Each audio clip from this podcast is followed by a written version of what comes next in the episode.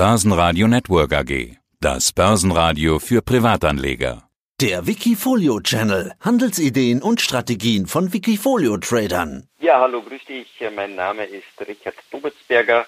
Ich bin äh, von der Ausbildung her Molekularbiologe und natürlich, wie du weißt, auch Trader auf unterschiedlichen Social Trading Plattformen und unter anderem bei Wikifolio als Richie unterwegs. Bei dir gibt es ja immer die ganz unglaubliche Performance. Ich habe gerade schon, bevor ich dich ins Studio rübergestellt habe, gesagt, man weiß gar nicht, über was man mit dir zuerst sprechen soll. Ich habe mir dein No Limits Wikifolio zuerst rausgegriffen. Plus 237 Prozent plus in zwölf Monaten. 2927 Prozent plus seit Auflage. Muss man sich mal auf der Zunge zergehen lassen. Da ist die Performance auf jeden Fall am stärksten. Du gehst da ja aufs Ganze, so wie der Name sagt, No Limits, maximal vier Werte und zwar die, die dir am meisten Spaß machen, hast du uns mal gesagt. 240% plus rund, da hast du wirklich Spaß gehabt, oder? Ja, das ist eine ganz schöne Performance, glaube ich, da habe ich mich auch natürlich drüber gefreut, aber wie überall, wenn man eine hohe Performance anvisiert und ein, eine sehr undiversifizierte Strategie fährt, ist natürlich auch eine extreme Volatilität vorhanden und das durfte ich letzte Woche doch auch erleben. Ich kann mir auch vorstellen, woran es liegt. Ich habe nämlich mal reingeschaut, da ist Moderna dabei, klar, Pharma, Tilray Inc., Cannabis, das ist ja so eine Art neue GameStop, da will ich gleich kurz sprechen, haben sich die Trader drauf gestürzt. NIO, also Elektroautos, die chinesische Tesla, wie man immer sagt, und European Metals, ein Mineralexplorationsunternehmen. Und gerade bei dieser Tilray, da gab es ja eigentlich kürzlich erst den Höchstwert und seitdem haben die sich schon wieder halbiert. Also die haben quasi die GameStop gemacht. Das wird es wahrscheinlich sein, worauf du auch gerade angespielt hast. Ja, das war wirklich der Trade, glaube ich, letzte Woche. Da habe ich wieder mal viel lernen dürfen. Ich habe schon öfters darüber gesprochen, ich fahre ein ganz striktes Ampelsystem, aber diese Tilray-Rakete, die war sogar für mein Ampelsystem zu schnell, weil, wie du ja weißt, ich bin kein Daytrader. Ich versuche wirklich, ihr Unternehmen herauszufiltern, die Spaß, Freude bereiten, aber der Anlage bzw. der Investmenthorizont doch einige Wochen und Monate ausmachen soll. Und da war das natürlich dann schon fast zu schnell, wie dieser Short Squeeze hier vonstatten gegangen ist. Und der Vergleich, glaube ich, mit GameStop war da schon oder ist schon wirklich der richtige die anderen Firmen, die ich jetzt angesprochen habe, die dir wohl gerade am meisten Spaß machen, das sind ja auch so absolute Hype-Firmen. Okay, Moderna ist diese Pharma-Geschichte, das wissen wir. NIO, habe ich schon gesagt, chinesische Tesla, da wurde letztes Jahr ganz, ganz, ganz viel drüber gesprochen. Als die Leute irgendwie genug vom Dauerthema Tesla hatten, sind die ja darauf. Und Mineralexplorationsfirmen, das sind ja sowieso gerade die Dinger, die immer mal durch die Decke gehen. Also du scheinst wohl momentan bei Hype-Firmen am meisten Spaß zu haben. Ja, klar. Ich meine, Moderna als Molekularbiologe ist natürlich für mich hier eine Bank, kann ich dir sagen. Das ist natürlich ein Unternehmen, das ich immer sehr gerne auch im Visier und auch im Blickfeld habe und ist ein Unternehmen, das meiner Meinung nach natürlich hier noch äh, viel Freude bereiten könnte. Natürlich immer im Konjunktiv, zumindest bei No Limits setze ich da drauf. European Metals ist natürlich auch ein Unternehmen, das sich in der Lithium-Technologie als Explorer hier tätigt, aber hier bleibt der Fokus in den nächsten Tagen eher auf Moderna und Tilray und vielleicht kann ich es auch schon sagen, ich habe hier auch Palantir wieder im Visier, das neu hinzukommen sollte. Jetzt hast du gesagt, du bist kein Daytrader. Wie schnell sowas bei Hype-Aktien gerade kippen kann, sieht man ja an GameStop oder eben letzte Woche auch am Tilray. Wie schnell musst denn du sein? Du hast jetzt dein Ampelsystem angesprochen. Ist da der Finger sozusagen am Abzug? Eben ganz genau, das ist es bei mir ja nicht, wie ich schon öfters eben erwähnt habe. Ich bin ja ganz normal in der pharmazeutischen Industrie tätig. Das heißt, mein Finger ist sicherlich nicht am Abzug. Ich arbeite hier mit Stop-Loss und das ziehe ich alle zwei, drei Tage in der Regel nach. Und äh, wenn es dann zu einer solchen Kursrakete wie bei Tilray kommt, ist es natürlich für meine Strategie ausgesprochen schwierig, das dann auch schnell genug zu übernehmen. Und das hat sich eben aufgrund der Volatilität dann auch sehr schön gezeigt, glaube ich. Okay, am einfachsten oder am sinnvollsten ist es, wenn wir über deine Strategie sprechen, sowieso dein größtes Wikifolio anzuschauen, das mit dem meisten Geld drin. Umbrella, 11,5 Millionen Euro sind inzwischen investiert. Du hast eine Performance von plus 125 Prozent in den letzten zwölf Monaten gemacht. Also da ist die Strategie nicht ganz so risky, aber doch plus 125 Prozent. Unglaublich. Warum war dein Jahr da so gut? Ja, ich glaube, da war es auch die Mischung, die sie ausmacht. Die unterschiedlichen Unternehmen hier gibt es natürlich aufgrund der Möglichkeit, sechs bis zwölf unterschiedliche Firmen im Wikifolio zu halten. Dieser Spread macht natürlich die Volatilität oder verringert natürlich auch die Volatilität. Und waren es doch einige Trades, die hier gut gelaufen sind. Ich nenne mal Boeing, aber natürlich auch der Daimler, die Daimler-Aktie, Palantir, Tilray und Moderna sind auch hier drinnen, aber hier ist natürlich eine längerfristigere beziehungsweise eine differenziertere, eine mit mehr Diversifikation ausgestattete Strategie und äh, deswegen eine geringere Volatilität und äh, glaube ich auch trotzdem sehr viel Freude mit den aktuell über 125 Prozent.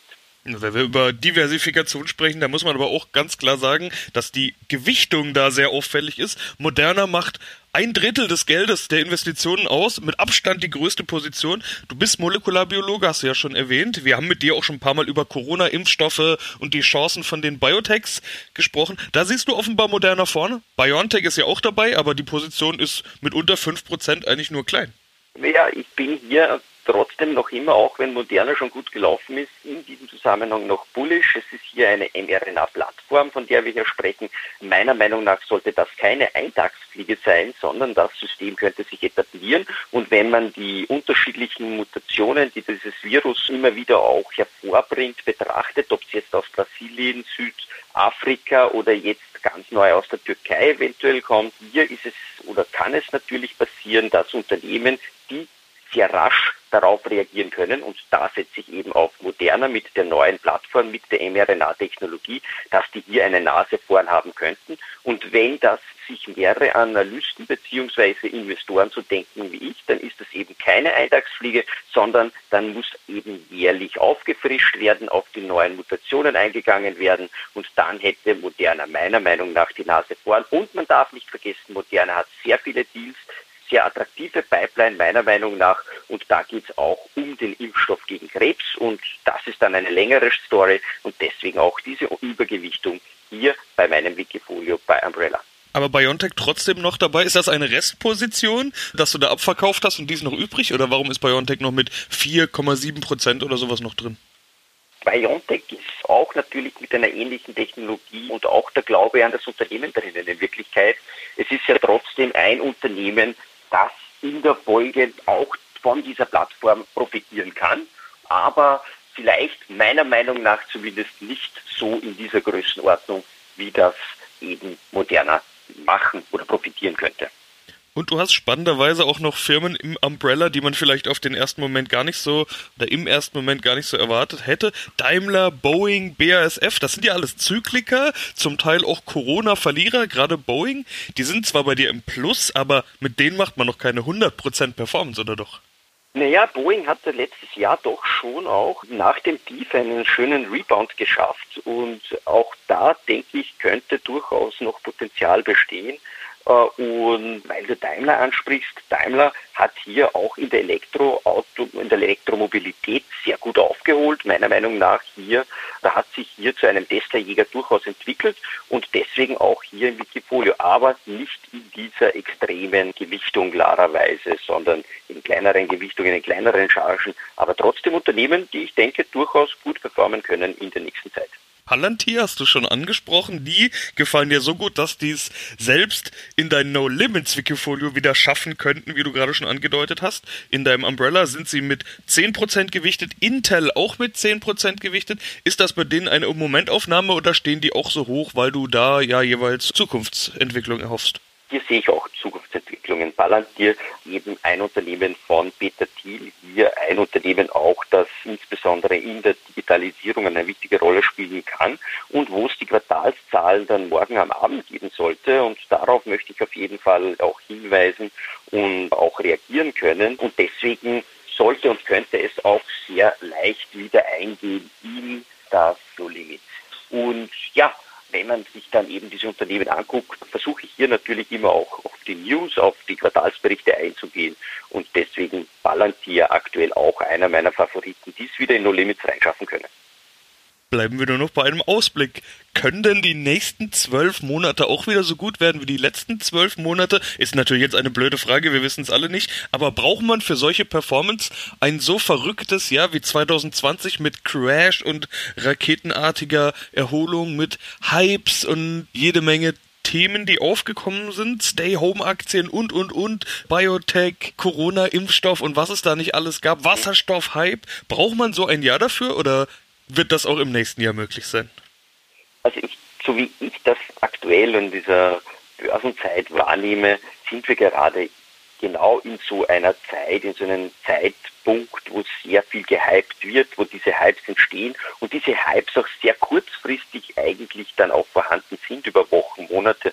Man hat das bei GameStop gesehen, also es kann hier wirklich sehr rasch gehen, sehr schnell gehen.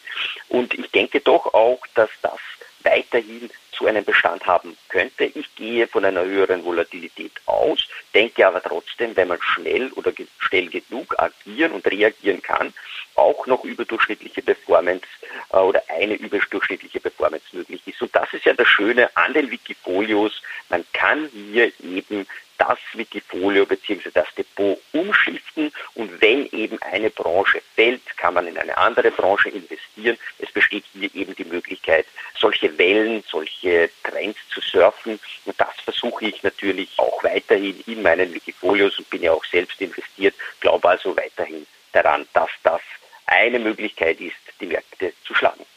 Dann wünsche ich weiter viel Erfolg und wir schauen beim nächsten Mal wieder, wie es gelaufen ist. Richie, vielen Dank. Dankeschön aus Wien und ja, ich freue mich auf das nächste Mal. Wikifolio.com Die Top-Trader-Strategie. Börsenradio Network AG. Das Börsenradio. Das Börsenradio Nummer 1.